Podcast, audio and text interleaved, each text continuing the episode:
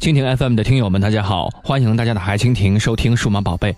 数据表示，二零一六年的第四季度，中国手机占印度智能手机市场份额的百分之四十六，市场份额的前五名，小米、联想、OPPO、vivo 分别位列二到五位。而仅仅在二零一五年度的第四季度，中国手机在印度的市场份额仅为百分之十四。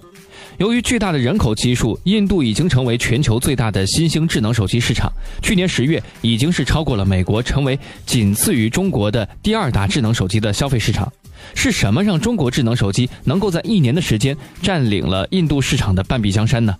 很多人第一时间想到的就是便宜。毋庸置疑，中国的智能手机确实比苹果、三星的高端机要便宜。对于2016年人均收入仅为1533美元的印度人来说，平均价格在200美元上下的中国智能手机确实拥有价格优势。但问题是，三星和印度本土的手机厂商生产的手机也很便宜，但三星在印度的市场占有率仅为中国智能手机的一半，这其中还包括了中国厂商尚未涉及的高端机，而印度本土的手机厂商市场占有率的总和尚不及中国已经完败于华为和蓝绿兄弟的小米。那么，既然价格不是决定性因素，那么什么是中国手机在印度崛起的原因呢？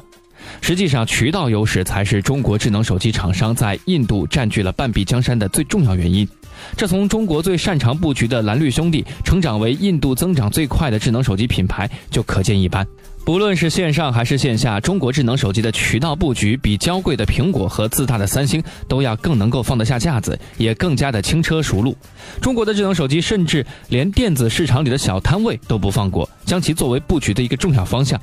印度智能手机行业的相关人士也表示，中国手机厂商对市场渠道的运营不仅胜过了三星和苹果，而且胜过了印度本土的厂商。